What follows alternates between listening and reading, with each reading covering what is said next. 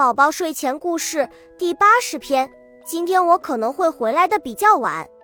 熊妈妈对小熊说：“我给你钥匙吧，你可以自己开门。”好呀，我来教你怎么开门。熊妈妈叫小熊和他一起站到门边，看，把钥匙插入锁孔，然后往左边这么一转，再推一下，门就开了。非常简单。是呀。这很简单，小熊看一遍就会了。接过钥匙放进口袋，等等，熊妈妈拿出一根细绳子，把钥匙串好了，挂在小熊的脖子上，这样钥匙不容易弄丢。傍晚，小熊到家的时候，熊妈妈果然还没有回来，钥匙可以派上用场了。小熊高兴地拿了钥匙去开门，这很简单。熊妈妈说的话，他记得非常清楚。第一步是把钥匙插入锁孔。哎呦，小熊觉得脖子被勒得很疼。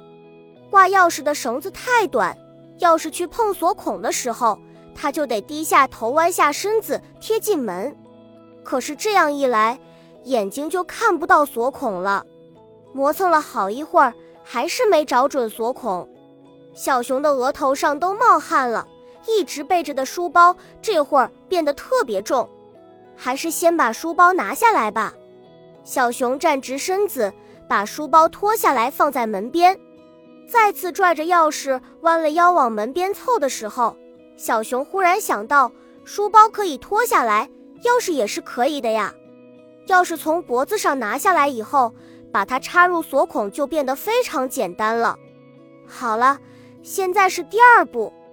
往左边一转，可是哪边才是左边呢？聪明的小熊当然不会分不清楚左右。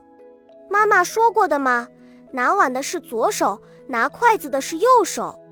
可是现在家门都还没打开呢，哪有饭碗和筷子可以拿来帮忙分辨左右呀？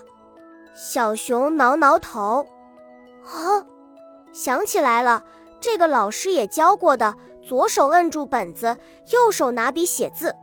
小熊蹲下身子，打开放在门边的书包，拿出本子，拿出笔，很容易就知道了哪边是左。捏紧钥匙，往左边用力一转，再把门往里一推。哎，第三步真是太太太简单了。小熊拿了书包走进家门，自己开门回家，感觉真不错。他快活地在屋子里转了好几个圈，天完全黑下来的时候，妈妈才回家。和他一起回来的还有住在楼上的猫头鹰阿姨。猫头鹰阿姨惊讶地说：“小熊这么小就会自己拿钥匙开门了呀，好能干啊！这有什么？很简单的嘛。”小熊满不在乎地挠挠鼻子，把妈妈的拖鞋递给他。